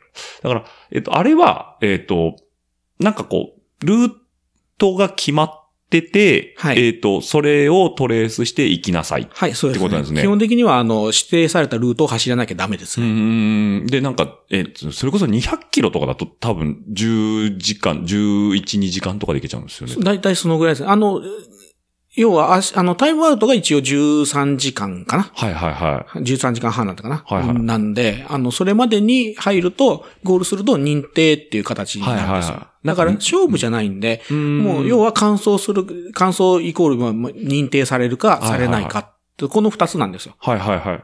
今でこそ、そはのいデジタルデバイス、えーと、要は GPS はいはいのサイコンにはい地図って入れれるじゃないですか。はいはいあれ昔入れれなかったじゃないですか。入れなかったですねまあ、そもそもなかったじゃないですか。それはい。あの頃ってやられてたんですかそういうの、ブルベは。えっ、と、ちょうどその過渡期ですね、始めた頃が。あ、じゃあ最初の頃はそれがない。ないですねあ。れ、コースどうやって覚えるんですかえっ、と、きあの、自分のやり方だと、ええ最初にあの、Q シートって出るじゃないですか。はいはいはい。あれを見て、えっ、と、要は、まあ、ルートラボとか、はいはいはい。いいあ Google ああいうのマップとかで Google マップとかで、ずっと見ていくんですよ。そうするトレースしていくんでトレーすねスしていくんではすよ。いはいそうすると、あの、その時に、ちょっとここやばいなっていうのがう、ん。間違えそうだなっていうのもあるんで、うんうんあのー今、Google Earth というか、おーストリートビューで、はいはいはい。交差点見えるじゃないですか。はいはいはい。で、その交差点パッと見て、Q シートってここを曲がりなさいってうんいうのが書いてあって、距離と。うんうんで、大まかなうん目印があれば、はいはい。あるんだけど、ほぼ目印とかあんま書いてないんで、でそれ自分で書いていくんですよ。あ、なるほど。例えば、えっ、と、なんかのお店があるよとか、はいはいはい看板があるよっていうのをガソリンスタンドがあるとか、はいはいはいまあ、あとはコンビニとかがあるんで、うんまあ、右側にコンビニがあるとか、うん銀行があるとか、うんあのーガソリンスタンドがあるからここ曲がれとか、うってんいうのを先に書いとくんですよ。をそうすると、距離見なくても、あれが来来れば、はいはい。あ、でここだと。そう。で、ストーリーレビューで見ると、それ見た時の、なんとなく記憶が、イメージが残ってるんですね。ははいいははいはで、それで、あの、結構、あの、距離を大体で、はいはい大体あとどのぐらいかなっていうのを計算しい。て、えあこのここの辺かなと見ると、ああ、これからこれだってえいう。ああ、なるほど。なんか、え、一番遠いところで何キロだったんですかえっと、自分が出たのはね600ですね。 ?600 を、えっと、だから、えーえー何時間で走るんですえー自分はね、38時間かかりましたね。か ?38 時間。えちょっと、ピンとこないんですけど、早いどっかい遅いやのか、遅いです、遅いですあ。あ、そうなんですかはい。えーでも600キロ、一気走りってことですよね。そうですね、一気ですね。行って帰って、で、300キロ先に行って、で、帰ってく帰っるて。きた。こあの、自分が出たやつは本当に往復でしたね。あ、ルきっちりルートが変わらないんですね。えー、ね、ね、眠くなんないんですか眠い です。ですよめっ。ちゃ自分ね、夜な、夜ね、寝ないとダメなんですよ。なるほど。うんで、えー正直400キロまでは、はいはい。まあ寝ないでなんとか走れるんですよ。うんうんうん400キロだとちょうど帰ってきた頃が夜明けなんですよ。うんあ、夜通し走って。はい、夜走って夜明けにゴールして、ええそのままもう、あの、スタート会場まで乗ってきた車の中で、はいはい仮眠仮眠をするっていう。はいはいはいははいい。600キロはじゃあもうさらにひ、さらに日中も走らないといけないってことですよね。走らないとあダとメですね200キロ残ってるわけですもんね。はいえ、な、それ、道間違えたりしませんぼや、ぼーっとしてる。あのぼやっとしてると、で、道を間違えること、道、でもどっちかというと道間違えるときって、えあの、なんか思いっきり、えええこっちだ、間違いねえやって言って間違えるんですよ。あーあ、じゃあもう覚醒してテンション上がってるそ状うなんで態すよで、何の疑いもなしに道を間そう違なえんてですくよ。だそうさないん。あ、ですよ。じゃあ逆に調子悪い、悪いと慎重になるんですね。そうです。自分の場合はそうですね。ええ、600キロでその300キロ先ってどこまで行ったんですかえっ、と、富山ですね。富富山山に海洋丸あるじゃないですか。た高ああ岡ー、に。はいはいはいはい。あそこで、えー往復なんですよ。え、えっと、えっと、ごめんなさい。ちょっとね、あの、地図がパッと出てこないですけど、あの、福井の方から行くんですかえっとね、自分たちの時は、えっ、と、中津川から、は、中津川はい、で、で、あのーゲロのあの舞台峠を越えおーて、はいはいはい。で、41号沿いでずーっと北上して、はいはい都合峠登って、ええ亀岡んでの横通って、はいはいはい。お降りた先が、うんあの、富山で、そあーのまま海まで突っ切って、はいはい高岡ですね。 でえっと、高岡行って、なんか証拠がいるんですよいね。りますね。あの、コンビニのレシートが。そう、それ僕聞いた時に笑ったんですよね。コンビニのレシート、まあはい確かに間違いはないと思いますよね。はい通過時間も載ってますしね。はい。で、それ一枚持って、はいで、帰ってくるっていう。はい。なんか、あ向こうで楽しみとかないんですかその、食べ物とか。あのーもう600の時はね、え余裕なかったけれども、ええでも、あのー向こう行ってええ、回転寿司に行きたい。はいはいはいはい。で、スゴ峠越えてる最中に、ええこれ間に合わんかもしれんぞってはいなっはて、いはいはい。で、まあ、登り切れば下りだから、はいはい。あの、そこで時間稼げばなんとかなるかと思って、ああ、なるほど。はい、ぶっ飛ばしていって、ええ閉店30分前に着いて、おお。回転寿司食ったんだけど確か、もうね、その状態だからええ、あんまり食えなくて、に。芋踊ってますもんね。そう、4皿ぐらい食って終わりなん ですよ。すっげえうまかったのに。じゃあ なんか、苦労していったがゆえに、はい味わいきれなくて。そうそうああ、それはなかなかあれですね。もう、もったいないっちゃもったいないですけど、ですねまあ、いた仕方ないですね、そうなると。、はいやー、でも、そこまでして、でも、じゃあ、その、ブルーベの魅力っていうのは何なんですかね。レバさん的には。なんでしょうね、遠く行くのが好きなんですよ。スノートバイの時うも、んレースをやめた後って、うん結局、あの、テント積んはで、いはいはいそれこそ山の中行ったり、はいはいはい遠くに行くのが好きだったから、ええなんかそれの延長かなとは思いますね。単純になんかそんな感じがして、あだからーぶっちゃけ別にあの、認定とかどうでもよくて、どっか遠くに行ければいいんだけれども、意外に人間ってどこでも好きなとこ行っていいよって大したとこ行けないんですよね。おーおーおー目目標がないと。あ、なるほど、なるほど。だからやっぱり、り自分でもオートバイで行った時も北海道一周するとか、はいはいはい。決めてるで、日程も決めていくから行けるけど、うんじゃあ今日一日スポンタ空いたから、んどっか行っといてよって言われても、さあどこ行こうで1時間ぐら い。なるほど。その目的がやっぱじゃないと、あの、なかなかこう、動き行動に出しにくいっていう。そうなんですよね。はあ、なるほど。じゃあ、ちょっと前回出てもらって、ゆきおさんなんかはこうね、行き先を決めずに行くなんてあるすごいですね。あれは、ゆきおさんならではのスキルなんですね、で多す分ねそうそうでするとね。。自分はね、やっぱり行き先、ある程度、もう決はいはいはいめますね。阿蘇に行くなら阿蘇に行くって決めうて、んあそこにテントを張っうて、んじゃあ今日はどこ行こうって、あそこの中で行きたいところに行くみたいなあ。なるほど。それがもうはい出羽さんのスタイルというかですねああ、なるほど。まあ確かにそれはそれで、あの、目的がしっかりしてるもんで、満足度も高いですよね。ですね。うーん。多分僕も、ポッと時間もらっても、ちょっと使えないですもんね。え、どうしようってなっちゃうんそうなんで。ですああ、なんで、まあ、ちょっとその辺、じゃあ、計画立てるのももう好きだし。。そうですすね。一年の計う画。だからブルペンの時もそうやって、なんかストリートビューとかで見たうり、ーん。ここはやばばいのがあるとか、例えばうんもう少し、あの、時間的に余裕のある300とかのブルペだと、はいはいはい。あの、ここのお店だと美味しそうだとかなんとかって決めあて、なるほど。で、そこは寄ろうかなとごか。当地グルメも含めて。最初のうちはやっぱりあの、その、ゴールする中でも、あー、はいはいはい。早い方がいいかなとかっうんて、ちょっとやっぱ思うじゃないですうか、んその自転車のその競技とかやってると。はいはい。だちょけっとど、早い人のヒエラルキーのう、うそう上なんですよ上部をうん垣間見ちゃうわけですね。そうなんですはいはよい。だけど、だんだん、まあそれも限界があるし、はいはいはいじゃあ別の楽しみ方っていうのはあるし、まあその時に言われたのが、いや、まだタイム気にしてるようだと楽しんでないよって言われて。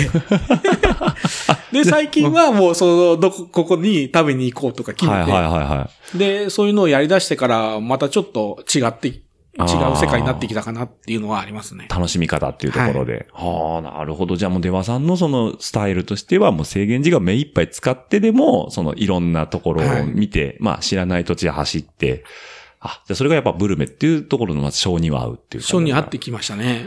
すごいですね。だって、えシクロクロスやって、で、ピストもやってブルベもやってるんですもんね。はい。ただもう、あの、ブルペがね、ええ。この辺だと始まるシーズンがシクロクロスと被るんですよね。あ、えっ、と、ん年明けて、もう ぼちぼちですかぼちぼちなんですよ。はいはいはいなんはでい。ね、最近はほぼね、出れてないんで、長い距離ばっかりになるかなとか ね。なるほど、なるほど。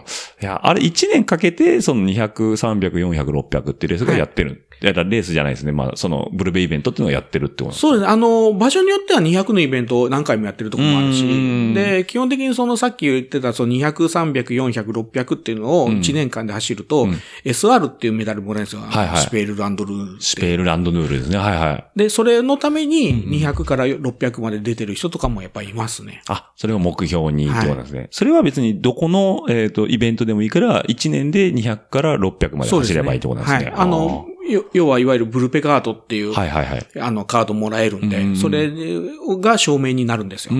ーん。であ、なるほど。だからその600以上は、まあ1000とか1200も開催はしてるんだけれども、うん一応 SR を取るためには600まででいいよ。あ、なるほど。はい。例えば1000出ようと思ったら600までの完走実績がいるとか、一応建前上は、あ建前上は、い、あの順番に出てくださいはいはいっていうことになってるけど、まあ実際はケースバイケース。ケースバイケースですね。はあで、そのかの有名なブルーベイのその、なんていうんですか、えっ、と、最高峰っていうとパリ、ブレストパリなんですかね。そうですね。あれが 1200? 1200ですね。パリからブレストっていう街が600キロ先にあるんですよね。 600キロ先ですね。はいはい。で、またさっきの出羽さんの富山じゃないですけど、また行って帰ってくるっていう。そうう。ですね。 600、ろえ、600キロってこっからだと、え、どうなんですかね。まっすぐ行く宇と都そうです宇ね都宮とか。そうです。宇都宮でも600ないですよない、ね。ないですよね。もうちょい行くってこもうとですちょいよね。向こうですね。逆に向こうに行くと、広島のちょっと向こうだから、山口ぐらいまで行けちゃうんじゃない山口ぐはい。えっと、この間、あの、えっ、と、全日本選手権で、えっとはい愛媛の内子行ったじゃないですか。あれでも500あれ500ですねぐらいですよね。だから、八幡そう、浜。八幡浜がちょうどそんな感じです600、ね。だから八幡浜まで行って帰ってこいで600なんですよね。はい600ですおかしいですね、それ。おかしいです、おかしいです。でそ れなるほが、ど。 2400とかもやあるんですよ。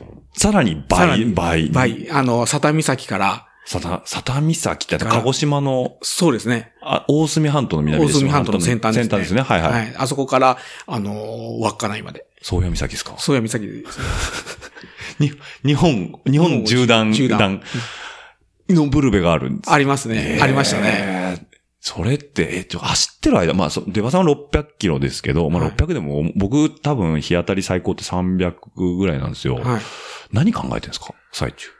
な、あんまりね、何も考えてないというよりも、はいはどうしてるかなってちょっと思い返したこともあるんですよ。ええ大体計算してますね。な今何時間走る って、このぐらいだから、はいはいあのーあ、あとこの何キロで走れば、はいはいはい時間このぐらい節約ができるとか。はいはいはいはい。ああ、なるほどなるほど。だからすっごいね、走ってる最中ってね、時間とかの計算ばっかりしてるから、はいはいそういうのの計算が早くなるんですよ。あ、なる ほど。あと何キロあるから、今時速何キロで走れば何分で着くぞとか。で、次の Q シートのここまで、はいはいあとあと20キロあるから、はい今のペースで行くと、えっ、と、30分かなとかね。25あー分かな。じゃあ25分何しようかなみたいな感なじでるほど。 じゃあ、そこの計算が早くなって、はいで、それをひたすらもうこなしていくこなっしてていいうく感じですねのがああ、じゃあそれがもう、ぶまあ、人によっても違うんだと思うんですけど、まあ、はいブルベの時にこう頭の中絶えず回ってる感そじうです。ね。すごいっすね。ええいやー、僕、いや、興味あるんですけど、はい。怖いんですね。 あーあのね、早く走らないかんとかって考えるとはいはい厳しいですね。あーなんで、だからまあ全然そんなことなくて、うん要は、あの、15キロで走って帰ってくればいいだけだから。あれ15キロぐらいが制限時間になってるんですかそうであすあ、あそう聞くと急にこう、そうなハんーですよドルが下がった気ただ、がしますね。コンビニで休憩してだべってるとすぐにどんどんロスタイムでかくなるから。そうですよねはいはいはいもうそういうのをなるべくなくして、うんやっぱりブルペ初めてなんで一緒に走ってくださいって言って出ると、コんンビニ次止まるけど何分ねって、ああ、なるほど。もう時間決めとくんですよ。じゃないともう根が生えちゃうともう、とんでもなく時間をそそう消そうですね費しちゃうから。あであ。特にそういう時って短い距離のブルペから入るから、んはいそうすると短い距離のブルペほどトラブルがあった時の対処する時間がないんですよ。ああ、なるほど。はいはいはい。だから、こコンビニでなるべく時間を削って削ってうん、で、パンク1回すると、例えば15分かかるんだうとん、あのー、例えばあ20キロで走っていくと、ん200キロ走ると10時間じゃないですか。はいはいはいはい。で、せリミットまであんまりないんですよね。ああ、なるほど。 300になるとそういう余裕がどんどん出てくるんだはけいど。はいはいはい。あ、じゃあ、もう絶えず頭で貯金を考えながら、はい。トラブル用に何分取っとかないといけないからそとうそうそうなんですか、まあ、当然上り坂もあれば、あるし下りもあるしで、あ、じゃあめちゃくちゃ頭脳プレイですね、そしたら。です。ね。で、だから200とかだと、ええどっか寄って何か食おうって時間がないかないら、楽しくないんですよ。だああ。から400とかだと、はいはいはいもう途中に王将寄ったり、はいはいはいはい。あの、電池寄ったり、か 関西方面が多 いから。はいはいはい。ブルベ中に王将食べれる胃腸もなかなかです ね、そうすると。でも自分はあれなんですよ、固形物が食べられなくなってくると、もええうダメなんですよ。あ、なるほど。で、人によるみたいですけどね、あの、ジェルしか取らない人もいるうーし、んなんだけど自分の場合のもうバロメーターが、とにかく固形物が食べれなくなったらアウトだと思ってるから。はいはいはい。ああ、なるほど。やっぱじゃあそういうところがやっぱ人によって違う、違いますねああ、なるほど。もう今年も出るんですか今年はちょっと200が日程的に全部あれだからもう、いつのこと300から出ようかなとか、あなるほど今なるほどまたちょっとややろうかなと思うんだけど、けちょっとまあ、やっぱ、あれかな、あのトラックの方が今年は一生懸命やりたくて。なるほど。ちょウっとねェイトとしては。去年が悔しかったんで、あの、はいはいスポーツマスターズが。あ、そう出られてましたね。もうはい。箸にも棒にもでしたからね。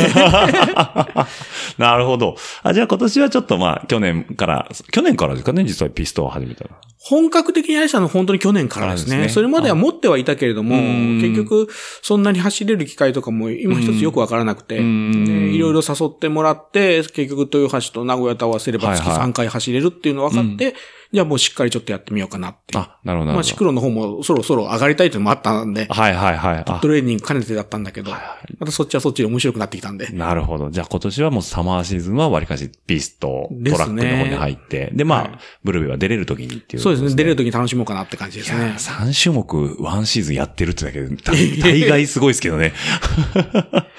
なるほど。じゃあちょっと今年の夏の出羽さんの自転車活動もなかなか楽しみですね。はいはい。でですね、えっと、あとね、僕聞きたいのがね、っていうかね、いや、盛り上がりましたね。もうね、1時間7分ですね。あ、長いですね。あー これね、みんな言うんですよ。あれ、もうそ、その経ってるんですからですね。えーそうなんいだやいや、あ、もうお茶飲みながら、あーやられた口を潤してもらいながら進めてもらえればと思うんですけど。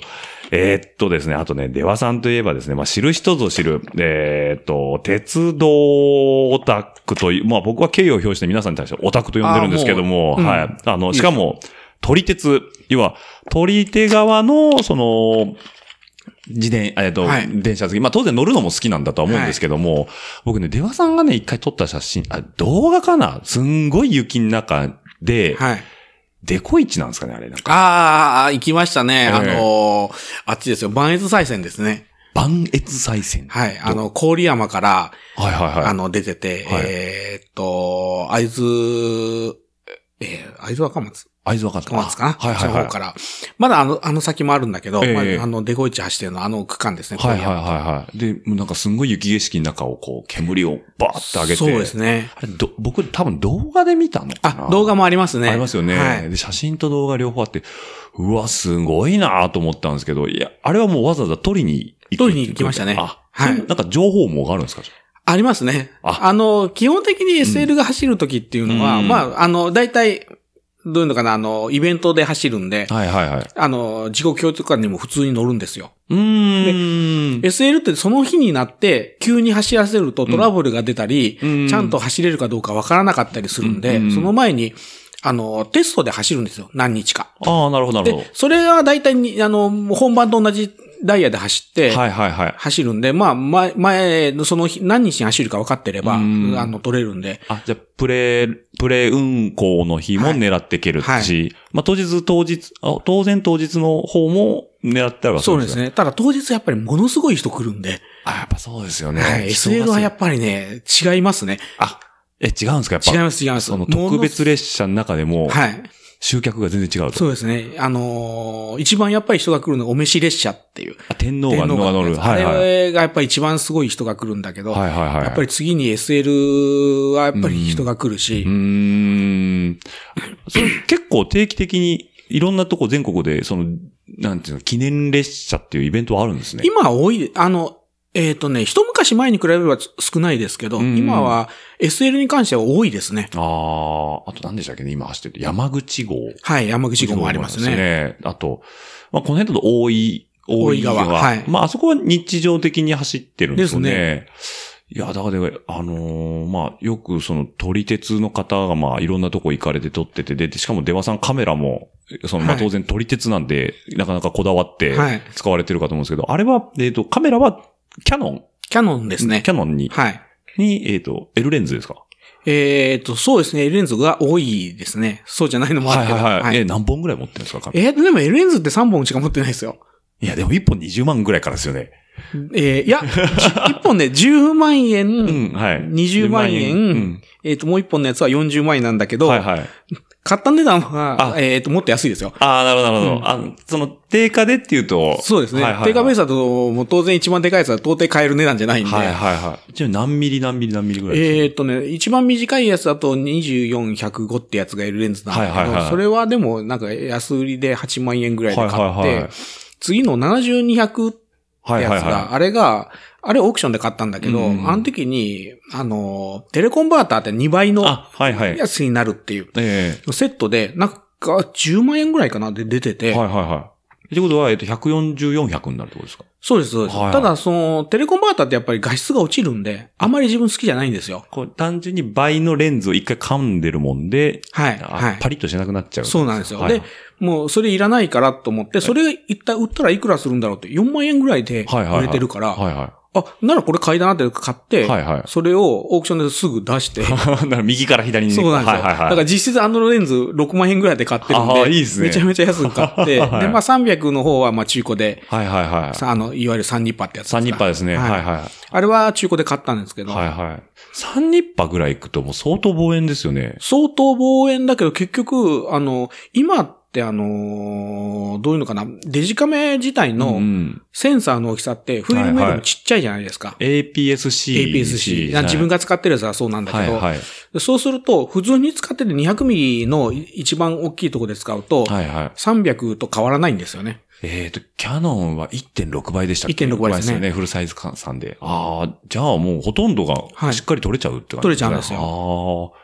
ちなみにシクロクロスは70200ぐらいですかあれはいや、えっ、と、24105か、結構距離が近いから。そう、もっと短いやつが欲しいんですよ。今、だから一応シグマの1750は持ってるんだけど、はいはいはいあそこにいいレンズが欲しくて。あ、なるほど。 じゃあ、その、えっ、と、持ってるレンズの焦点距離をこう、どんどんこう、いろんなレンズでそうなん詰ですよめていく感じなんですね。そうなんですよ。はいはいはいはい。だから最近あの、動画の方にこれ出しちゃったもんだから、そうですよシクロクね。ロスは。そうですよね。はいなんか、一時ずっと撮っていただいてて、はで、最近たまにし、あ、もう、こと、今シーズンはないのか、シュータがよくカメラ持って走ってたイメージがあはっいて、はいはいはい。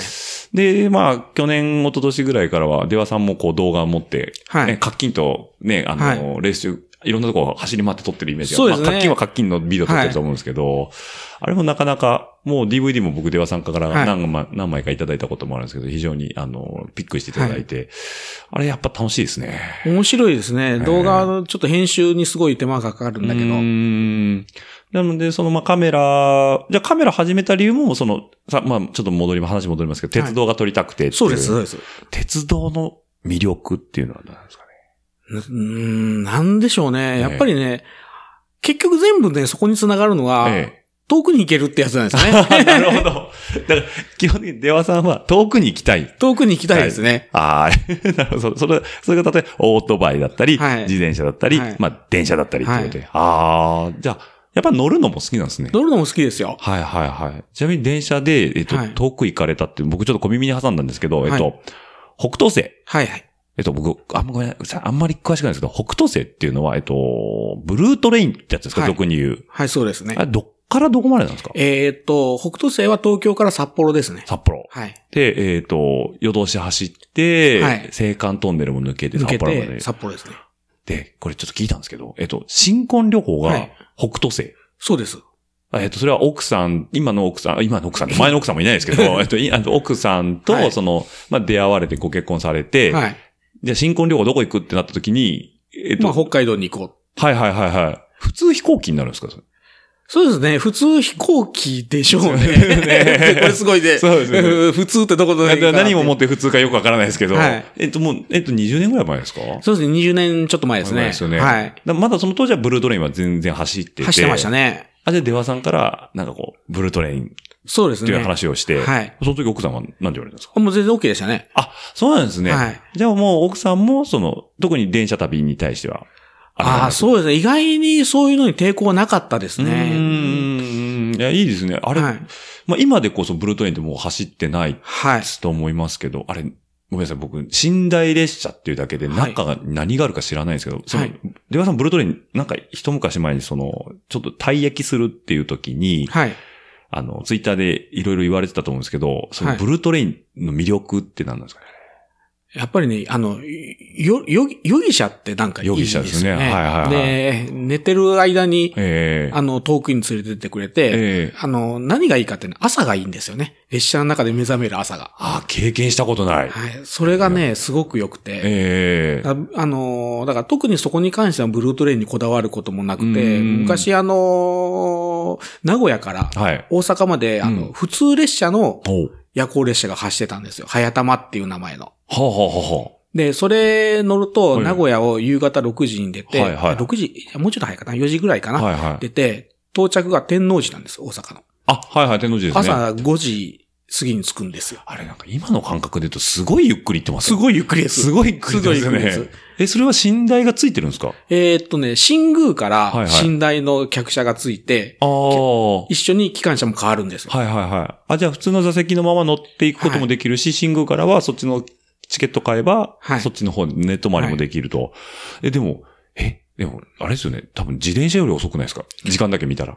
いやーで もね、距離はね、すごい長いですよ。あ、そうなんですか、はい。え、それ東海道線なんですかえーっとね、き、規制線ですね。名古屋出て亀山へ出て。そっちですかそっちなんですよはいはいはい。で、それこそ尾鷲の方回って、、白浜抜けて。ああ、それ大阪なんはです時間かかりますね。はいだから、き、あれ、えっ、と、な、何紀伊半島で、な、はないなんていうんですか、けはいえっ、と、和歌山ぐるっとってことですよよね。えーそうですね、規制線全部ですね。下下からですよね。だからはい潮岬の方までガーッと行ってって感じ行きますね。。はい。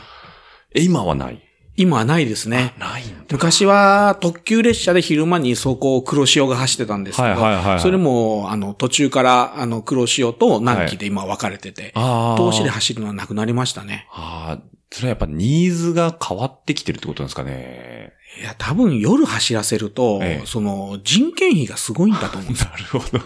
身も蓋もないけど。時代ですね身も蓋もないですけどね。あ、要は、そこに従事させる人たちは当然夜通し走らせないといけないから、はいそうなんですよ。夜勤なわけなんですよね。そうなんですよあー。しかもあっちの方で貨物も何もないから、あはいそれ一本来るためだけえに、人がいなきゃいけないってなると。駅も当然人を置いとかないといけない。はいなるほど。 それは確かにしんどいですね。そう、だから昔は本当に夜行列車が全盛だった時は、はいはいそれこそ北海道に行く時うに、ん。昔あの、ワイド周遊券っていうのがあって、ワイド周遊券。はい北海道ワイド周遊券っていう買うと、はいえっ、と、北海道何日間だったかな。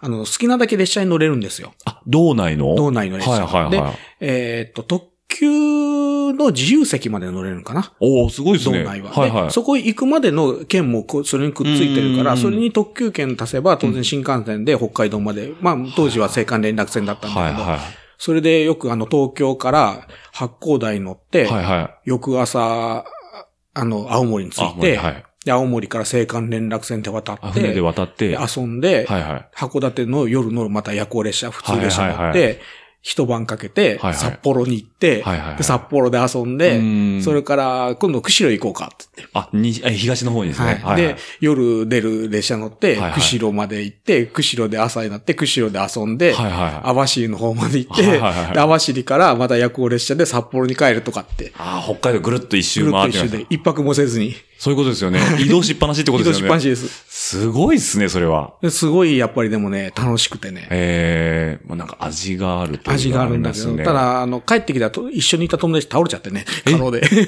は、 やりすぎだからやりすぎですね。もう、移動疲れで。 それもなかなかです。あ、それは、出羽さんはもう楽しくてしょうがなくて。楽しくでしょうがピンピンして、ないはい。一緒にいた行った方はもう体力が尽きたと。そういや、あ、それはもう、えっと、さっきの話に戻ると、えっと、新婚旅行で行かれた時は、もう今そういうシステムはなくなっちゃってたんですかね。あ、もうなかったですね。まあもなうんかトンネルもあ穴開いてますもんね。そうですね。で、もうまあ、まあ、新婚旅行の時はもうそのまんま、あのー北海道で北斗線乗って、はいはい。えっ、と、特急列車乗って、はいはい釧路に行ってみたいな感じだったんだけど。ああ、なるほど、なるほど。じゃあもうその、要は前の話だと学生時代ですかその周遊券の時は。そうです。ね。ああ、だからもうそう3、三40年前ってこと3 40年前ですねああ、じゃあ、いいですね、そういう旅も。今まあ、その、多分日本の電車業界っていうのはすごい変わってきてるとは思うんですけど、買ってますね今乗りたいのってあるんですかなんか。今乗りたいやつですか、今乗りたいのは何だろうなあんまりこう魅力として、まあ、変わり変わり来てるとは思うんですけど。うん、今乗りたいのは、やっぱり北海道行きたいかなっていう。ああ、なるほど。うん、もうやっぱり、あの、線路もだいぶ減っちゃったんだけど、はいはいはいはい。それはちょっと行ってみたいなと思うのと、やっぱり逆の九州の、それこそ、うん指宿の方の、はいはいあはっちの方ゆっくりの乗ってみたいなってい。いうのと、ん今、夜行っていないんですかもう、ほぼないですね。あの、僕一回だけ乗ったのがね、今今思い出しました話で、ムーンライトながら。はいはいはい。あれが、東京から、えっ、と、名古屋に帰ってきた時に乗ったんですけど、はい。あの、ケチってただけですね、単純に、あの、新幹線を。うんうんうんで、えっ、と、なんか、東京の友達に遊び行って、じゃあ帰ろうかなと思って新幹線乗ろうと思ったら、新幹線がもうなくて、はい。で、駅員に聞いたら、そのムーンライトがあるよって話で聞いて、で、乗ったんですよ、初めて。はいあの、そんな寝台とかじゃないんでね、えっ、と、もう普ですね通の椅子に座っでて、そう。で、当時、文園ですらないんですよ。はいはいはい。もう真っ白で自由席とかだと、 あれはね、僕二度と乗るかと思ったんですけど、 あれはまあ、物が、物がちょっとまた違いますね、ムーンライトは。あ、でもよく乗りましたよ。あ、乗りまし乗たりました。あはの、いムーンライトになってからは、あれ、マシな方ですよ。え、あ、そうなんですか、うん昔の大垣夜行って言われてた頃は、大垣夜行。本当にはい通勤電車に、はい。で、東京かからら大垣でしたよ。あ、マジですか、うんで、あの時は、ええ当時はそのグリーン車がついてたから、はいはいはいもうあれはグリーン車乗らないと人権がないですね。なんですかこう、集団で、あの、はい戦戦地に送られる電車みたいな。ですねぎゅうぎゅう詰めになってるような。そう、あー戦後かみたいな感じで すよね。あじゃあ、グリーン車チケット取ればまだ人権があるんですね。はい、はい。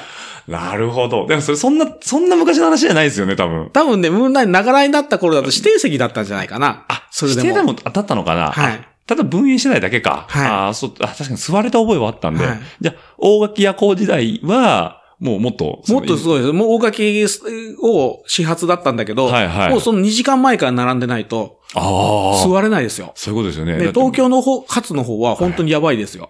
あ、もう人がそもそも多いから。そうそう。で、あの、普通に通勤で乗ってくるん で、出張、出張がてらみたいな感じにもなってるそうなし、んで通勤で、その、そこまでの話、要は小田原までちょっとそとうかなんっでてする人よ。もだいるし。大体その今言われた小田原ぐらいで、はいあの、そういう人たち降りちゃうかそうらいう、ことですよね。それまでは本当に立ってなきゃいけないこととか、はいはい。ハードコアですね、そう思うと。いやー、でもまあ、まあまあまあ、いい経験はしたなと思いましたけどね。えー、じゃあまあ、ちょっと今だとなかなかその夜行っていうのは、まあ、レアな。特にレアでまあ、すねイベント列車で運行があるのかなどうなんのかないやー、でもやっぱり信頼設備のある列車って今、本当にないですよね。あ減の、っちゃったんですね本当に瀬戸とうん新出雲ぐらい、はいはいはいはい。あれどうなんですかあの、何でしたっけ近鉄のはい。潮風でしたっけはいはいはいはなんい。かすんごいサロン、サロンみたいな部屋ああ、ありまますねあ。れ乗ってみあたあいいうのいいですすよね。あれとかね、それだと、あの、それこそ、あの、白浜の方にはいはい特急で、そういうのがあったり。ね。いいですよね。はいなんか一回ね、やってみたいんですよ。あの、自転車輪行で。はい。で、みんなでチームで、あの、サロン部屋借りて、ああ、いいですね行。って、ライドしてって思ってて、あれ楽しいなと。しかも、近鉄はなんか最近赤いのが、はい。赤い、なんか、電車がちょっとデビューしたんですよね。ああ、そうですね。ねえ、はい。なんか近鉄さんなんかそういうの結構力入れてるから、意外と近いし、行ってみたいなと思うんですけど、い、や、電車旅いいですね。いや、もっとこれから僕も活用していきたいなと思うんですけど。ああいいですよーただ新幹線がね、あの、はい何でしたっけ、輪行しにくくなるっていう。そうですよね。あれなんかこう、出羽さん的にどうなんですかこう、あそこの場所をそのリザーブにしちゃうっていうのは、あれどうなんですかね使いづらくなるだけだし、うーんうーん新幹線でも実際輪行って自分したことはないんだけれども。ああ、そうなんですね。なんか、まあ僕ら輪行しかしないんで、僕ら視点になっちゃうんですけど、あれ多分、このオリンピックで外国から来られる方で、めちゃくちゃでかいキャスター付きの、はいはい、はい。カバンとか持ってる方いらっしゃるじゃないですか。あの人らパニックになりますよね、多分。なりますね。ですよねどこに置きゃいいんだよ、なりますよなっちゃいね。ますもんね。いや、なんでちょっとね、僕はあれは悠々しき事態だなと思うんですけど、ですよね。えーまあ、あの、海外みたいになる日が来たらいいですけどね、で鉄す道も。ね。それより先に、あの、長距離夜行バスがちゃんと自転車乗せれるようになるんじゃないかなと思って。なるほど。そしたらもうそっちに一気に流れがいっちゃうから。はい。ああ、そうですね。長距離バス会社はそうですね。はい乗せれるところ乗せれないところあるんですもんね、今。なんか今聞くと、ええ乗せてくれるとこ結構多いって。あ、そうですね。じゃあうん事前に、また、まあ、例えば事前に、その、言言っってていかないといけないと思いますけど。で、言ってなおかつ当日、あの、うん空きがあればいいよぐらいの感じのところはあるという話ですね。あ、そうなんですね。はいああ、なるほど。じゃあちょっとそういうのも使って、またちょっと知らない土地にですね。行ければいいかなってこととで。はい。まあ、シュータもね、あ、あの、シュータっていうのは で、これ、聞いてる方が皆さんシュータを知ってるかどうかわかんないですけど、まあ、デバさんの息子さんで、まあ、今、まあ、競技ガリガリやってて、はいで、で晴れて大学生にもなって、でもうこっからあれですよね、またそういうお父さんと同じような道になって可能性もあるわけですもんね。ですね。旅、どう旅側に。。どうどうしていくかわからな いけど。あんまりそういう話しないですか いやー、どうなんだろう。ならない気がする。 また、シュータはシュータであて。んまりねうんそんなに興味がないみたいで。あ、なるほど。うんいやいや、でもまあ、デバさんちっていうと、こう、まあ、親子